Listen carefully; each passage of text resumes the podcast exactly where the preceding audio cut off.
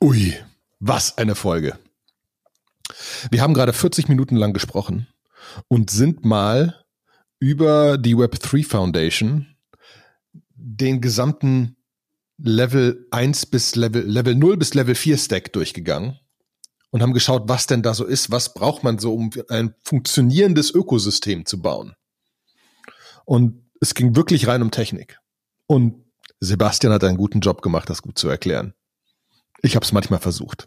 Viel Spaß beim Zuhören.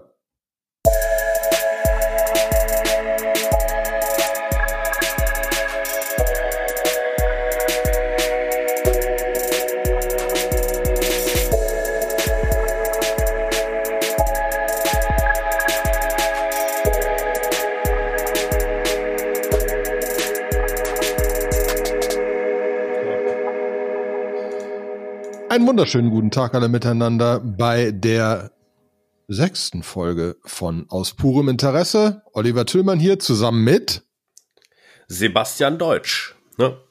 Der Olli, der ist, ja, der, ist ja, der ist ja mit Giant Swarm unterwegs im Bereich Container Solutions. Hm? Ja, ja.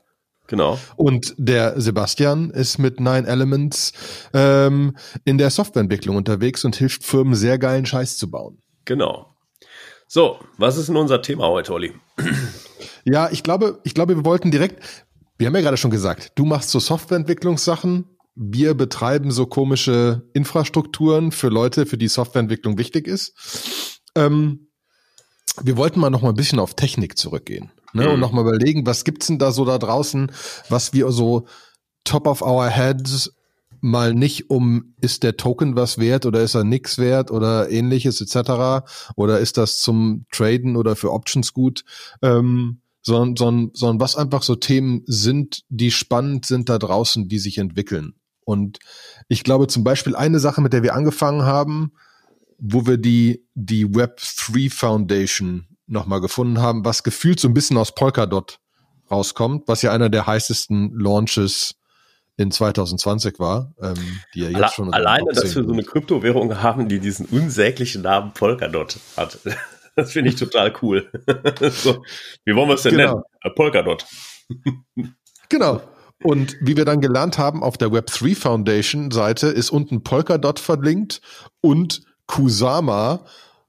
Und Kusama ist so gefühlt der böse Cousin von, von, von Polkadot, beziehungsweise einfach die, die Entwicklungsseite, ne? Wenn ich das richtig sehe. Ja, das ist, glaube ich, so wie das Kovan-Testnet bei Ethereum. Ne? Man muss ja, man weiß ja irgendwie, wenn man mal äh, etwas entwickeln will, so Smart Contracts entwickeln möchte, mh, mm, dann, dann gibt's ja von, von diesem André Kronje, der echt viel der Yearn Finance gemacht hat, ganz viele andere Sachen, so dieses Mantra, I test in production. Äh, aber wenn man mal so guckt, so ein Smart Contract zu deployen, kostet momentan in Transaction Fees ungefähr 200 Euro.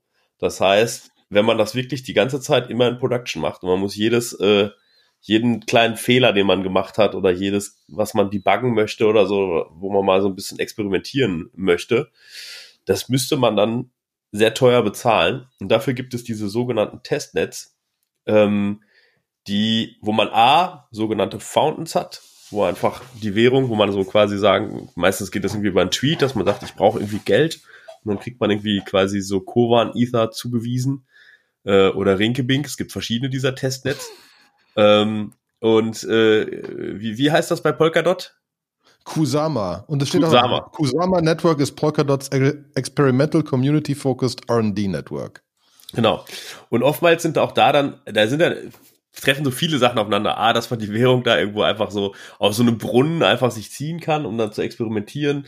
Manchmal haben die auch andere Konsens-Algorithmen, also dann wird da schon Proof of Stake gemacht oder Proof of Authority oder was auch immer. Ähm, da, da passiert viel. Aber in der Regel gibt's eigentlich auch jede größeren, also alle größeren Projekte laufen auch auf diesen Plattformen so dass man auch so Integrationen ausprobieren kann, dass man irgendwie sagen kann, hey, wie würde denn Uniswap auf so einem Testnet funktionieren? Und bei Polkadot gibt's ja auch ganz viel. Wofür ist Polkadot eigentlich nochmal an den Start gegangen? Ich habe das gar nicht mehr so, so ganz im Kopf. Polkadot war, ähm, deswegen ist auch dieses ganze Web3 Foundation und so weiter. Das ist ja gestartet quasi von, von ähm, äh, genau dieser Foundation. Mhm. Und ist so ein Die Idee dahinter ist, dass du verschiedene, verschiedene Chains oder verschiedene, verschiedene äh, ähm, ähm, ähm, ähm, ähm Dinger brauchst und die irgendwie verbinden kannst. Also Polkadot kann verschiedene Currencies oder verschiedene Systeme miteinander verbinden, wenn ich mich jetzt richtig äh, komplett erinnere. Mhm. Und, und, und ist so ein, so, ein, so ein verteiltes Netzwerk, was wirklich für Inter Interoperability, wow, Interoperability steht auch auf der Seite, ne? Mhm. Ähm, und weil sie sagen, es kann nicht nur eins geben, sondern es muss, ein, es muss einfach mehrere geben. Und das ist so ein bisschen die Idee dahinter. Ähm, und deswegen auch diese, diese, diese enge Verbindung zur äh, Web3 Foundation und einfach die Überlegung, was man da alles noch für braucht, um, um wirklich sowas zu machen. Mhm, genau. Polkadot ist auch der Gavin Wood dabei, der auch Ethereum-Mitgründer war, ne? Ja, genau. Äh, also da sind also deswegen ist das glaub, auch, glaube ich, so krass, äh, äh, so krass groß gestartet, ne? Weil mhm. ähm, wenn man ja jetzt mal wieder irgendwie ähm, Coin Market Cap guckt, Volker dort ist Nummer neun. Ne? Also mhm. es ist einfach, äh, es ist einfach wirklich groß gestartet von der, von der, äh, von dem ganzen Setup her. Ne? Mhm. Und ähm, dementsprechend hast du einfach ein paar wirklich, wirklich krasse, krasse Leute dahinter. Ne? Mhm. Ähm, aber genau, aber lass uns mal ruhig vielleicht ein bisschen auch über die, über die Sachen reden, die sie dann da verbessern wollen. Das ist ja immer so, wenn ich, wenn ich so mit Leuten quatsche, und dann irgendwie dann mir auch so so Videos angucke über Krypto, dann wird immer so ein bisschen so dahergeredet, so irgendwie ja Ethereum, das ist auf jeden Fall, ist eigentlich krass, dass der Bitcoin so krass gestiegen ist und Ethereum nicht, weil Ethereum ja irgendwie technologisch überlegen ist und da passieren auch total viele Sachen mit dem ganzen DeFi und alle alle Nase lang kommt ein neues Produkt raus, was man irgendwie machen kann.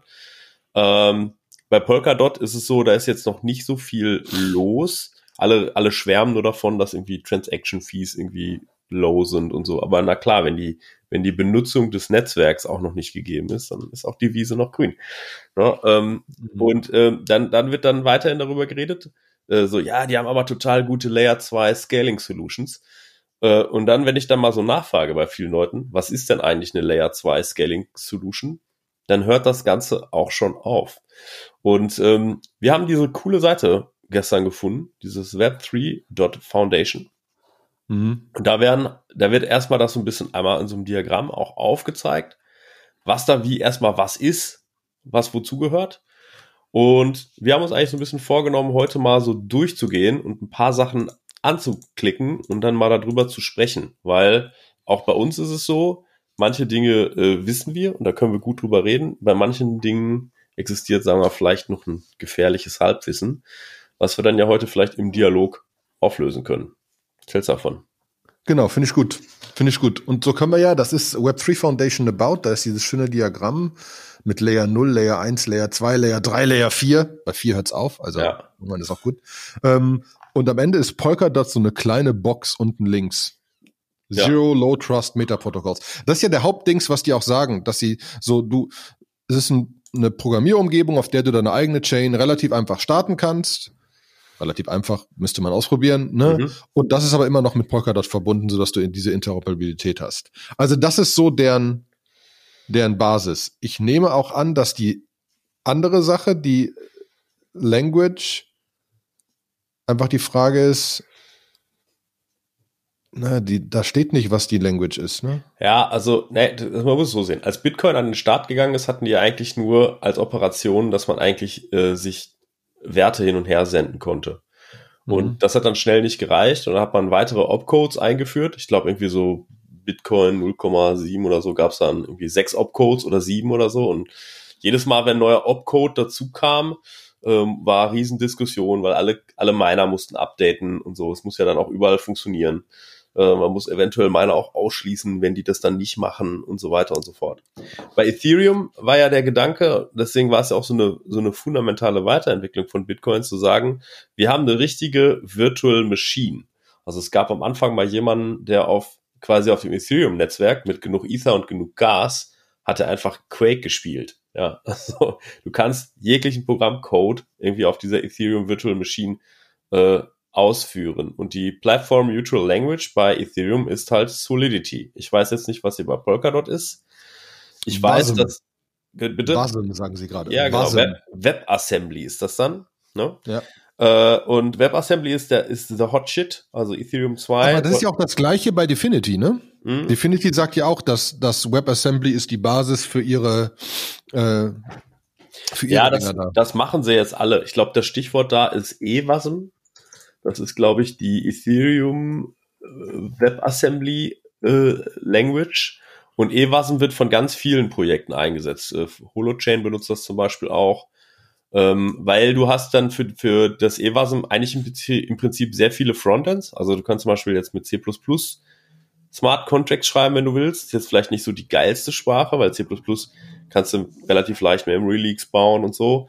Ist jetzt auch nicht so unbedingt äh, super secure. Aber, aber Rust wäre jetzt zum Beispiel eine sinnvolle Alternative, äh, mit der du das machen kannst. Die ist sehr solide, die Sprache, sehr schnell und auch sehr gut. Also du kannst, die Programmiersprache ist so konstruiert, dass du halt gerade nicht äh, Memory Leaks bauen kannst oder dass du irgendwo einen Crash irgendwo verursachen kannst.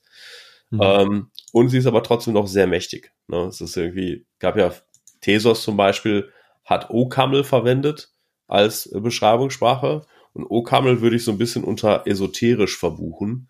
So, ähm, da hat dann auch nie so eine Community ist da abgehoben und die Smart Contracts entwickelt hat, weil man erstmal Zugang zu dieser Sprache erstmal finden muss.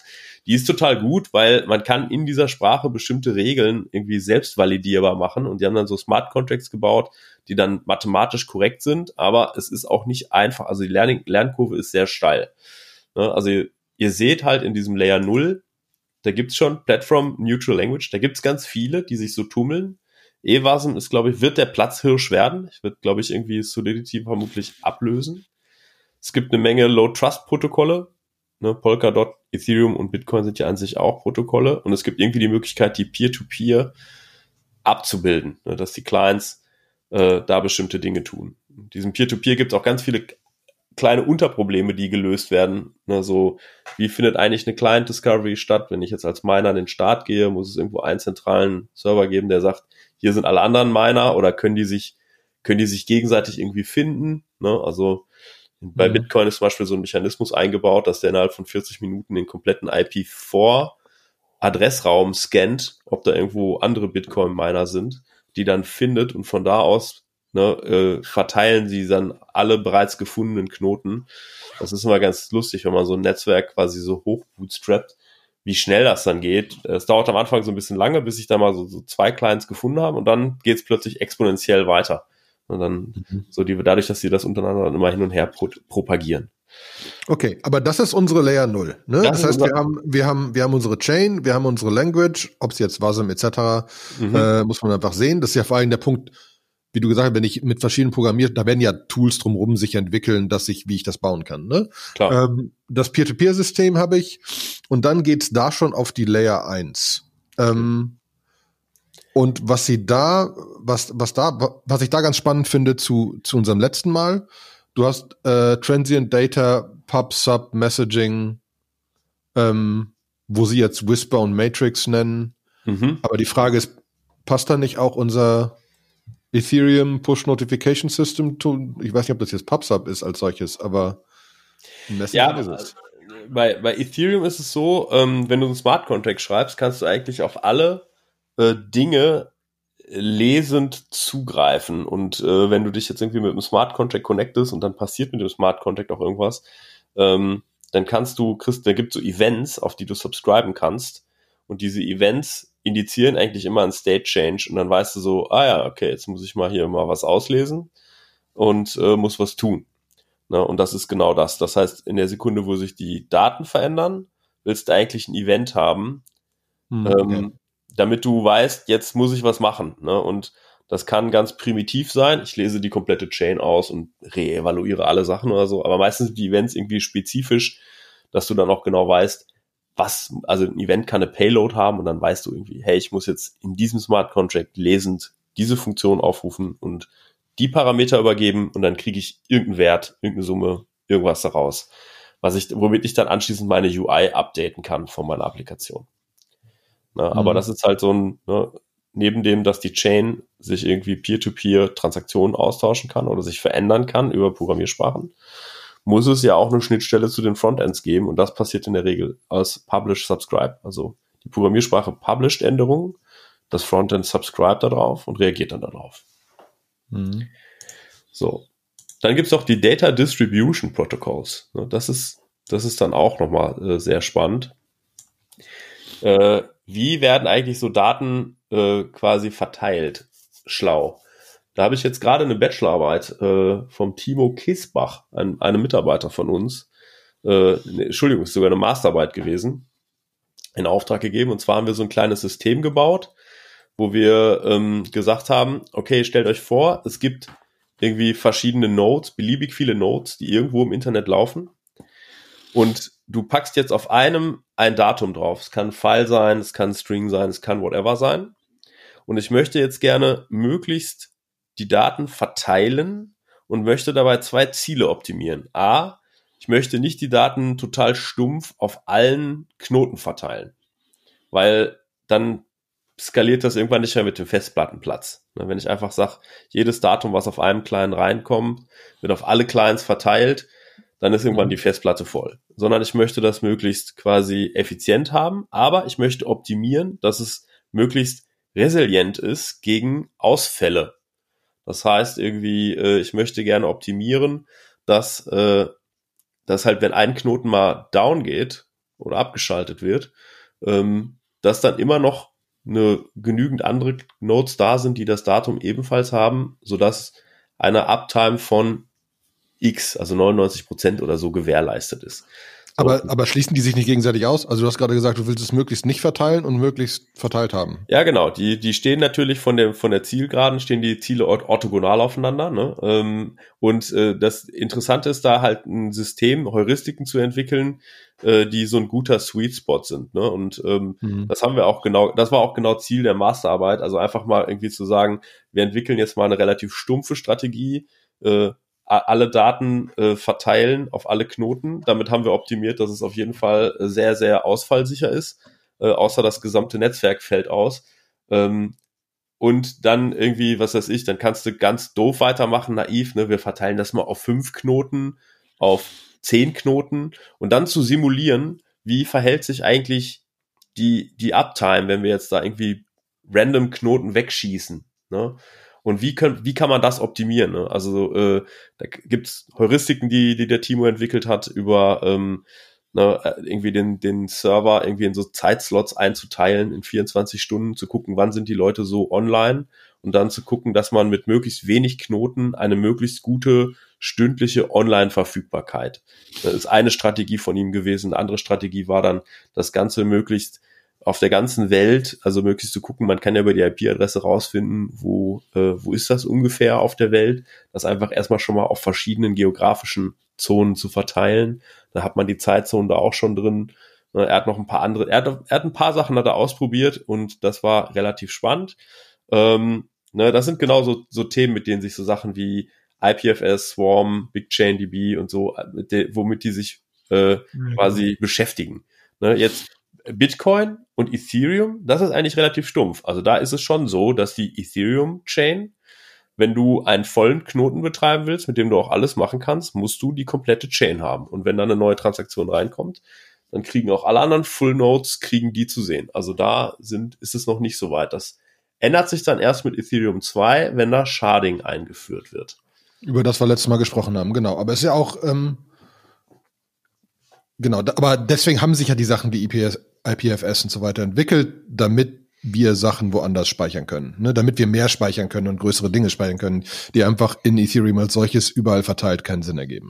Mhm. Ähm, okay, aber das ja, okay, das heißt, wir haben, wir haben, wir haben Layer 0, da haben wir so das, das Basisprotokoll, wie sich die Dinger finden, wie ich da, was für eine Programmiersprache ich damit habe. Eins darüber habe ich, wie ich Grundsatz mehr Daten verteilen kann, dieses ganze PubSub-Konstrukt. Ähm, und dann noch die Chain darüber, also wie die Nodes miteinander reden, etc.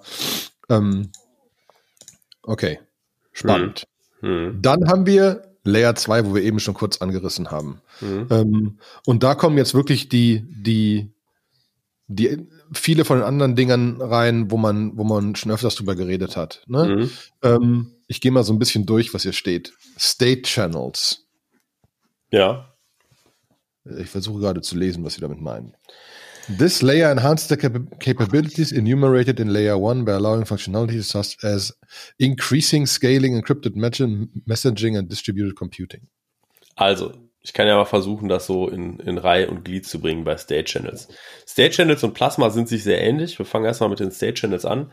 Ein State Channel ist eigentlich die Idee, wenn ich jetzt weiß, dass ich ein Projekt bin, Smart Contract bin, der irgendwie mit so zehn anderen Smart Contracts oder Leuten, die bei mir hauptsächlich viel machen, was machen, dann könnte ich sagen, ich mache mit den State Channel auf und wir speichern alles das, was jetzt in diesem State Channel passiert, nicht auf der Ethereum Chain, sondern wir gehen auf so eine Side Chain, auf so ein, das nennt man dann den State Channel, machen dann, was weiß ich, überweisen uns im Kreis Geld, machen Ringel rein, machen sonst irgendwas. Ähm, und nur am Anfang und am Ende findet so ein Settlement statt, wo quasi der, das Ergebnis des State Channels dann wieder auf die äh, Ethereum Blockchain propagiert wird. Beziehungsweise gutes Beispiel, was da auch steht, Bitcoins Lightning Network, ne? Genau. Wo du getrennte Nodes hast, die sich in ein getrenntes Overlay-Network oben drüber setzen und da Sachen hin und her und am Ende mal setteln, damit du nicht jedes Mal eine komplette Bitcoin-Transaction machen musst. Okay. Genau. Okay. Und Plasma ist dann nochmal wieder so eine, so eine Weiterentwicklung davon, wo äh, man sagt, okay, ja, was ist denn, wenn ich jetzt diese Sidechains bei State Channels, das sind eigentlich auch immer im Prinzip die gleichen Ethereum-Chains mit dem gleichen Konsensalgorithmus und so weiter und so fort. Jetzt kann es ja Applikationen geben, ähm, die unter Umständen, bei denen vielleicht der Konsensalgorithmus gar nicht so entscheidend ist. Also angenommen, ich will ein verteiltes Twitter programmieren, ne, ähm, da, da muss ich ja vielleicht nicht, also da ist eine Transaktion, wäre dann ein Tweet machen, ne, und äh, ja, also ob das jetzt funktioniert hat und ob das wirklich ich war oder so, ja, da sind viele Sachen, die kann man da, kann man da vielleicht ein bisschen loser machen, als wenn man Banktransaktionen macht. Ne? Also Twitter ist am Anfang mhm. viel kaputt gegangen und so. Und ähm, Plasma ist im Prinzip so ein bisschen so dieses so generelle, ich habe so eine Baumdatenstruktur und kann beliebige Chains, ich kann auch verschiedene Konsensalgorithmen, ich kann da viel freier agieren. Äh, und muss aber immer gewährleisten, dass quasi die Eingabe für das, was ich in meinem Plasma-Channel machen will und die Ausgabe, wenn es dann wieder zurück soll auf eine Ethereum-Chain, dass das gewissen kryptografischen Regeln unterliegt. Ne, dass da äh, alles sauber drin dann gespeichert werden kann. So, ähm, wie gut die Sachen funktionieren oder wie, wie, wie stark die genutzt werden, da bin ich zum Beispiel, da weiß ich noch nicht hundertprozentig, muss ich ganz ehrlich sagen, Bescheid. Ne? Ja, aber der, der Sinn ist ja logisch, ne? Wie du gesagt hast, ne? Die, die, die, dass, dass ich einfach Sachen machen kann, potenziell, wo ich rein und rauskomme oder so, aber wann ich rein und raus, also, ne? Mhm. Ist, ist einfach nicht so relevant, weil die Frage halt, es muss ja nicht alles 100% sicher sein. Das ist ja genau diese Frage. Ja. Ähm, da kommt ja das nächste auch in Encrypted Storage. Da bin ich ja auch gespannt, Ne, also was muss encrypted und was muss nicht encrypted und wie store ich das? Aber du hast natürlich eine Public Chain und dementsprechend hat das schon eine gewisse Relevanz, äh, dass du das irgendwie verschlüsselt. Also ist mir schon klar. Mhm. Ja. Ähm, aber das, okay, das ist allgemein, brauchen wir halt. Heavy Computation, da haben wir ja des Öfteren drüber geredet, ne? Also ja. du hattest ja deinen dein, dein Keeper, ich hatte mein Definity und so weiter. Ja. Ähm, jetzt ist Definity ja so, dass die das ganze Zeugs da drunter auch noch haben. Äh, also das ist ja ihr, ihr, ihr, ihr quasi Gesamtsystem. Sie haben eine eigene Programmiersprache gebaut, sie haben eine eigene Basis-Chain, sie haben eigenes Data-Zeugs und so weiter. Ja. Die haben sich quasi gesagt, ich mache Heavy Computation als Gesamtdings von oben bis unten. Mhm. Ne? Mhm. Ähm, dein Keeper ist eher wirklich da droben, ne? Weil das ist theoretisch ja, der, der Keeper, der, der, also man muss ja sagen, also dieses Heavy Computation im Layer 2 ist die Frage, ob das halt On-Chain oder Off-Chain ist, ne? Und Keeper basiert ja darauf, dass es Off-Chain ist. Also bei Keeper ist es ja nur, dass du irgendwie Bots laufen lässt und die erfüllen irgendeinen Task, wie sie den erfüllen, wie sie den implementieren. Äh, das überbleibt dem Keeper überlassen und es geht nur darum, dass, dass anschließend das auch irgendwie die Rechenleistung bezahlt wird. Ne? Ich ja, aber es ist ja schon so, dass, also deswegen, ich, ich verstanden, was du meinst. Mhm. Äh, äh, es läuft jetzt nicht auf Ethereum als solchem, aber es ist ja schon die enge Verbandlung damit. Ne? Also, ja. dass wir gefühlt schon, schon, dass da eine Verbindung da ist. Ne? Mhm. Ja, würde ich auch so sehen. Also ähm, die Frage ist halt irgendwie ähm, auch da, wie man es halt abrechnet. Ne? Das ist ja immer dann eine Frage, äh, wo ich denke, wenn es On-Chain ist, wie bei Definity, also bei Definity kann ich ziemlich exakt rechnen, abrechnen, genau wie bei Holochain. Ähm, mhm. Die haben sich auch sehr, sehr viel Gedanken darüber gemacht, wie man äh, quasi das, wenn man halt CPU-Cycles verbraucht, RAM verbraucht, Festplatte braucht, verbraucht, wie man das abrechnen kann. Mhm. Äh, während bei Keeper jetzt eigentlich das mehr so ist, so, naja, also lass halt einen Server laufen und mach dann halt mal und äh, berechne das irgendwie so grob. Ne? Kannst du dann wissen, wie viel du, wie viel Jobs du im Monat machen kannst und dann guck, dass du das reinholst, was du verbrauchst und plus noch ein bisschen Gewinn ist okay. Ja, so. Und da lässt man aber auch den Markt dann völlig frei entscheiden, was der Preis dafür ist. Ne? Die Leute bidden dann äh, darauf, was sie bezahlen möchten. Keeper können dann sagen, ja, ich mache das oder ich mache das nicht. Das heißt, die Price Discovery an der Stelle ist völlig frei. Mhm. Ja, aber das ist, äh, aber ist ja wieder Genau, passt ja da rein. Distributed Secret Management, gut, verstanden, du brauchst halt irgendein, ne, du hast, ab einem gewissen Level willst du mehrere Signers haben oder so, keine Ahnung. Ich glaube, ein sehr gutes, sehr gutes, sehr gutes äh, Beispiel für dieses Distributed Secret Management ist Argent, oder? Argent ist auch, stimmt, genau. Das ja. haben wir ja, äh, wo wir untereinander alle so uns äh, äh, unsere, unsere Wallets quasi cross-gesigned haben. Genau. So dass bei Argent ich halt ab einem gewissen Level nur schicken kann, wenn der Sebastian mal sagt, dass ich das wirklich bin. Ne? Genau. Also das ähm, ist so, also Argent ist, muss man wissen, argent.xyz ist die Webseite, ist ein, ist ein Mobile Wallet mit einer sehr, sehr guten User Experience. Also das ist so wirklich was, was man auch normalsterblichen, nicht technischen Menschen in die Hand drücken kann. Bei einem Metamask, es ist echt besser geworden im letzten Jahr, aber das war nicht immer so. Metamask ist dann ist schon etwas benutzerunfreundlicher. Aber mhm. Argent ist so eigentlich so, hey cool, jetzt mache ich auch mal was mit Krypto. Ne? Und ähm, da ist ein ziemlich interessantes Modell. Da kann man sich sogenannte Guardians einrichten. Das heißt, ich lade den Oliver ein oder ich lade noch irgendwen ein, ähm, da meine Guardians zu sein. Und dann kann ich auch sagen, welche Arten von Transaktionen Guardian pflichtig sind. Zum Beispiel, wenn ich mehr als so und so viel äh, Dollar oder Euro in Gegenwert einer Kryptowährung irgendwo hinschicken will oder damit einem Vertrag interagieren will oder äh, irgendwas machen möchte, dann müssen alle Guardians zustimmen oder zwei Drittel der Guardians müssen zustimmen. So, ja. und ähm, das, das funktioniert intern auch so, ne? Also das ist ja wirklich ein dezentrales Wallet, das verstehen da manche gar nicht. Also ähm, manche denken so, ja gut, ich habe mir doch meine Coins bei Coinbase gekauft, ne? aber man muss wissen, die, die Coins, die auf Coinbase liegen, also wenn da mal was mit der Company passiert, wenn da mal so ein Mitarbeiter durchdreht und irgendwie äh, alles abschaltet, dann kommt man da erstmal nicht dran äh, wenn, wenn der quasi so ganz, ganz hackermäßig da äh, quasi die Coins irgendwo ableitet und klaut, ähm, dann, dann kommt man da, dann sind sie halt weg. Ne? Das ist ja bei Mount Gox damals bei Bitcoin passiert. Mhm. Ähm, so und ähm, deswegen sind zentrale Exchanges eigentlich nicht so gut. Jetzt so, okay, jetzt habe ich halt eine Argent als App. Ist das nicht auch zentral? Dann, nee, ist es nicht, weil Argent ist eigentlich nur das Frontend zu einem Smart Contract der die Sachen für dich verwaltet. Da kann nicht ein Mitarbeiter reinlaufen und dir die Sachen klauen, weil du hast immer noch deine Private Keys und wenn du noch Guardians dir mit dazu holst, dann, dann sind sie ein Teil dieser, dieser Private Key Validation, äh, wenn sie zustimmen. Ähm, mhm. Und Argent selber als Service kann nicht an deine Funds ran, weil sie gar nicht darüber verfügen. Das liegt dann auf deinem Telefon. Wenn das Telefon weg ist, dann kannst du die auch unter Umständen nicht recovern. Und das ist auch so mal so wieder so ein Ding, ne?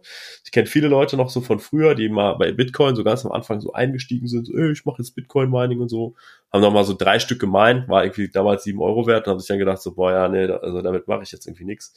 Da sind ein paar Jahre ins Land gegangen, als es dann schon mal so hoch war. Also dann gesagt, ich, ich würde die gern haben, aber ich weiß meinen Private Key nicht mehr, der ist, ich habe den vergessen. Ja, das war irgendwie so, äh, damals war das ja noch nicht auch so elegant mit diesen, mit diesen Wörtern, die man sich merken konnte, sondern das war wirklich, wirklich hart, hart kodierte Daten. Und ja. äh, bei, bei Argent kann man zum Beispiel einstellen, wenn man mal irgendwie seine Passphrase vergessen hat oder wenn man das mal irgendwie alles vergessen hat, dann kann man auch sagen, hey, wenn jetzt irgendwie äh, alle, alle, alle äh, Custodians, die man eingerichtet hat, irgendwie sagen, stell bitte das Wallet wieder her, dann können die mir helfen, mein Wallet wiederherzustellen. Oder wenn mein Handy geklaut wird, äh, können die helfen, dass mein Wallet wiederhergestellt wird auf einem neuen Handy. Ja, das ist so ähnlich, da gibt's noch eine, da gibt's äh, Vault, Vault äh, 12. Mhm. Ähm, ist so ein Ding, die, das, die jetzt auch ein bisschen in, in äh, in die Richtung von von von Erbschaft etc. gehen und ähnlichem, ähm, wo es auch wo es auch darum geht, die halt die, die halt viele mathematische Paper geschrieben haben, auch genau mit dem Punkt, okay, ich ich nehme meinen Private Key und schnibbel den klein und verteile den unter vier Leuten irgendwie so, dass ich mich und zwei davon brauche, um ihn wiederherzustellen, so ungefähr. Mhm. Also wie, wie, wie, wie kann ich irgendwelche so Secrets verteilen über gewisse Anzahl von Leuten mit dem Ziel, dass sie am Ende sagen, okay, und zwei davon sind eine Bank oder so und ein Bankservice. Also so, das sind so die Sachen, die, die die sich gerade überlegen sind, was in meinen auch Augen auch noch spannend wird, weil ja wirklich mhm. die Frage ist, wo legst du denn dein Zeugs überhaupt so sicher hin und wo legst du das so hin, dass deine Verwandten da irgendwann auch dran kommen sollten, dir was passieren und so weiter. Mhm. Äh, und das ist alles gar nicht so einfach. Also da sind wir, da, da, da ist immer noch viel zu tun, sagen wir es mal so. ja. Ähm, nächstes sind Oracles. Okay, Oracles äh, ist uns bekannt, ne? Also, aber nenn mal ein, zwei. Chainlink ist so ein Oracle. Ne? Ja. Genau, Chainlink ist, äh, was ist denn überhaupt ein Oracle? Versuchen wir das mal so. Genau. Kannst du das erklären? Ich versuch's mal. Ein Oracle ist grundsätzlich, ähm, stellen wir fest, dass wir irgendwelche Sachen ja haben, die wir, die wir nicht auf der, auf der, auf der Chain haben, ne? Die jetzt, die jetzt so nicht auf der Chain einfach so existieren, sagen wir das Wetter. Und irgendwie willst du, willst du jetzt für irgendwas anderes, was du machst, wissen, was das Wetter ist. Ähm, und dafür baust du so ein System, dass du nachher die Antwort kriegst auf Basis von nicht einem Menschenvertrauen ohne weiteres, sondern irgendwie baut sich diese Antwort in einem vertrauenswürdigen Setting ähm, auf Basis dessen, dass, dass, dass du ein Agreement hast in diesem Oracle, dass das denn wohl das Wetter ist, ne? Oder dass ein gewisser Kurs einer Aktie oder äh, hat Sebastian ein gewisses Wort gesagt oder nicht, ne? Äh, mhm. und so weiter und so fort. Mhm. Ähm, dass, dass da über, über gewisse Konstrukte quasi geboten wird, als Beispiel, ne, dass einfach ges gesagt wird, ich kann jetzt das wie Wetten abschließen, etc. Und ne, ich, ich, ich biete halt einen gewissen Betrag darauf, dass es, dass es schönes Wetter ist und irgendwann macht es halt keinen Sinn, dagegen zu wetten, weil einfach alle wissen, ja, es ist schönes Wetter, verdammte Scheiße. Mhm. Ähm, ähm, so in meinen jetzt zerreiß es. Wahrscheinlich ist es äh, zu High Level, aber passt doch grob, oder nicht? Ja, ich versuche das nochmal so ein bisschen zu präzisieren. ja. äh. Bei, bei einer Blockchain ist es ja wichtig, dass es immer wieder reproduzierbar ist. Also man ist ja nicht so, dass da zum Beispiel jetzt für, wenn man Geld hin und her in Ethereum Geld hin und her transferieren will, dass man, ähm, dass sich wirklich Kontostände irgendwo gespeichert werden, sondern es werden die Transaktionen gespeichert. Ich gebe Olli ein Ether, Olli gibt mir einen halben Ether zurück. Und am Ende ergeben sich die Kontostände, indem man diese Transaktionen nacheinander alle abspielt und daraus ergibt sich ein Kontostand. Das heißt, man möchte zu jedem Zeitpunkt wissen, was war eigentlich der Status. Und bei Ethereum ist es ja so, dass ich nicht nur Kontostände verwalten kann, ist ja Code, ich kann alles Mögliche machen. Das heißt, man möchte eigentlich zu jedem Zeitpunkt in der Lage sein, einen State zu reproduzieren. Jetzt ist es natürlich mit externen Daten wie dem Wetter so, äh, ja, wie war denn das Wetter? am 23.06.2020. Ja, weiß ich es noch? Keine Ahnung. Hat es irgendwer gespeichert? Vielleicht. So, und kann ich einfach von meinem Ethereum Smart Contract einen HTTP-Request auf irgendeine Wetter-API machen? Nee, kann ich nicht. Also ich kann mit Solidity jetzt nicht auf irgendwelche Wetterdaten irgendwo zugreifen. Und deswegen möchte man gerne externe Daten von außen on-chain bringen, das heißt auf die Chain packen, da abspeichern, damit sie da ausgewertet werden können und damit die Reproduzierbarkeit des States äh, zu jedem Zeitpunkt quasi gegeben ist.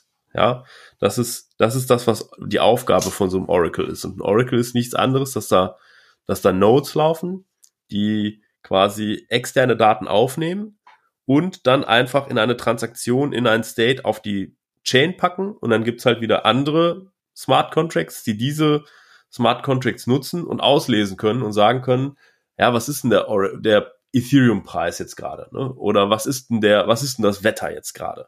Ne? Das sind so typische Oracles. Und ähm, die Gefahr bei so Oracles ist natürlich, dass sich da auch wieder Leute quasi malicious äh, schadhaft verhalten können und irgendwelche Daten einfach einspeichern. Ne? Sonne scheint, aber äh, es wird einfach eingespeichert, es regnet. Wie kann, jetzt ist immer so ein bisschen tricky, wie kann man verifizieren, dass die Leute das auch tatsächlich gemacht haben. Ne? Da gibt's dann halt, also Chainlink macht das, indem die, indem die eine große Community haben von Leuten, die Nodes laufen lassen und dann können die sich gegenseitig äh, verifizieren. Äh, es gibt Nest, das ist auch ein relativ äh, äh neu, neueres ähm, Modell, wo es eigentlich hauptsächlich dazu geht, Oracles für Preise ähm, bereitzustellen. Und da ist es so, dass man quasi, wenn man jetzt zum Beispiel den Ethereum-Preis nennen will, ex extern, wie er extern ist, dann muss man einen Teil auch quasi staken und wenn dann so ein Validator kommt und sagt, ja, der Preis ist aber leicht abgewichen, dann muss man diese Deviation, diese Abweichung, die kriegt man quasi äh, abgestraft von dem, was man gesagt hat. Also dass die Leute einen sehr, sehr hohen finanziellen und ökonomischen Incentive haben, auch die Wahrheit zu sagen. Ähm, na? Ich persönlich glaube eigentlich, dass so Oracles nur so eine Krücke sind und dass das in den Layer 1 hätte gehört. so. Also äh, ich, ich finde eigentlich, dass äh, Layer, dass Oracles irgendwie, dass es Smart Contracts gibt, die ich selber programmiere, die dann auch teuer sind, also so ein Oracle zu operaten, wenn man da irgendwie minütlich quasi immer einen neuen State anlegen will, das ist irgendwie auch eine große Verschwendung, aber ich meine, ich sehe seh ein, dass es irgendwo sein muss, aber es kostet dann auch eine Menge Transaktionsgebühren. Ähm, und da hätte man das vielleicht irgendwie, irgendwie eleganter in den Layer 1 mit reinpacken können. Äh, vielleicht hört, hört mich ja irgendein Blockchain-Entwickler, äh, macht das da rein. Ich verstehe aber auch jetzt bei den anderen Chains, wo es jetzt erstmal so da ist, äh, why change a running system an der Stelle. Es wird ja jetzt auch nichts, also zwischen den beiden Layern ist ja lediglich so ein bisschen die, äh, der Punkt, wie die Mechanik ist. Ne? Alleine, dass es jetzt verschiedene. Oracle-Mechaniken gibt, wäre schön gewesen, wenn es was Einheitliches gegeben hätte, was direkt von der Chain kommt. Aber, Aber so funktioniert das Leben ja halt nicht, ne? Genau, so äh, funktioniert das Leben halt nicht. Vielen war am Anfang von Ethereum gar nicht klar, dass sie sowas wie Oracles brauchen. genau, und der Punkt ist ja, was wir gerade schon mit Definity gemerkt haben, du hast halt Dinger, die machen Layer, Layer 0 bis 4 quasi alles alleine. Und ja. dann gibt's anderes, die, die, die halt einfach sich da auf ein Second Layer Protokoll konzentrieren. Ja. Und das ist schon das Spannende, weil wir kommen auch direkt schon ähm, dem Ende entgegen und stellen fest, okay, da oben sind noch äh, APIs, Languages, ne, wo mhm. äh, Ether SJS, aber auch dann Rust ist, das wir schon, schon geklärt, schon drüber gesprochen haben und so weiter. Also wirklich, wirklich APIs äh, und Programmiersprachen, äh, klar, um es wirklich quasi nutzbarer zu machen und einfacher zu haben. Ähm, und dann am Ende Browser nennen sie, ne, also Argent wäre eventuell da ein Beispiel, ne? Äh, wie wir vorhin drüber gesprochen oder haben. Oder Metamask, ne? Ich glaube. Oder Metamask. Genau, ne? Metamask ist, äh, oder MyEther Wallet, das sind so die, die, die großen Browser-Extensions, die dann helfen. Oder der, der äh, Brave-Browser, der vom JavaScript entwickelt. Ja, wobei ich, wobei ich das jetzt zusammenfassen würde, einfach nur irgendein Interface für den normalen Benutzer. Ne? Deswegen ja. meinte ich, Argent wäre jetzt ein anderes Dings als Interface. Ja, ja ähm, stimmt. Ähm, äh, jetzt nicht nur Browser als als als als im Browser. Und da bin ich bin ich komplett dabei. Also MetaMask hat sich super geil entwickelt in letzter Zeit. Also da ist es wirklich verständlich geworden zum gewissen Teil. Ähm, ja, wobei mich da auch manchmal dann Leute fragen und sagen so, ey Sebastian, ich habe jetzt dieses MetaMask, was ist Ethereum Mainnet? Was ist das Robson-Netzwerk? Was ist das Kovan und Drinkabit-Testnetzwerk? Und wer ist Girly? Ja, äh, so, ähm, ja, genau. Das sind so Sachen, wo du sagst, können wir vielleicht ein paar Sachen davon heiden, dass einfach, weil man klickt da auch 30 Mal drauf, auch wenn man es schon weiß, wo man feststellt, okay, warte, irgendwo konnte ich doch meine verschiedenen Dinger wechseln oder so. Und dann ja, und auch so ein bisschen irgendwie, also ich selber entwickle ja auch ein bisschen mit Ethereum und dann machst du dir halt Testaccounts, die dann halt nur für Testnetz oder für lokal gelten. Die siehst du dann aber auch wenn du auf dem Mainnet drauf bist irgendwie und äh, das ist ja manchmal ganz schön anstrengend, wenn man irgendwie so zwölf Accounts hin und her jonglieren muss, die dann nur für verschiedene Sachen, wo ich mir denke so, oh, irgendwie sogar der Chrome hat es geschafft, dass ich mir so ein Profil anlegen kann, wer ich jetzt gerade bin, ja, ob ich es jetzt irgendwie gerade so privat mache oder ob ich als Entwickler arbeite oder was auch immer. Ähm, ja, äh, hätte man UI-technisch eleganter lösen können. Aber auch da, Metamask ist Open Source, ne? Ich kann mir da nur an die eigene Nase packen. Ich könnte ja auch einfach äh, mal die, We die, Weihnachtsferien dazu nutzen und das bauen, mal Pull Request machen ähm, und äh, das irgendwie eleganter machen für alle. Genau. Aber das, wir sind jetzt nämlich mal wieder knapp bei den 40 Minuten. Ja. Und wir sind oben angekommen. Ja. Und ich finde, wir haben das ganz gut gemacht und sind da ganz gut einmal durch. Und haben hoffentlich einen lehrreichen Podcast hinter uns alle jetzt. Genau. Ähm, Komplett das Angeberwissen für die Weihnachtsfeiertage hier. Papa, Genau. soll ich dir mal was über Layer 3 äh, Protocol Extensions erzählen? Oder, genau, ne? Oder weißt finde ich gut. Weil- Können wir mal ein Oracle machen für die äh, Heiligen Drei Könige? Ähm, okay, Finde ich gut. super. Olli, hat Spaß gemacht. Gleichfalls. Ja, Bis bald. bis dann. Ciao. Ciao.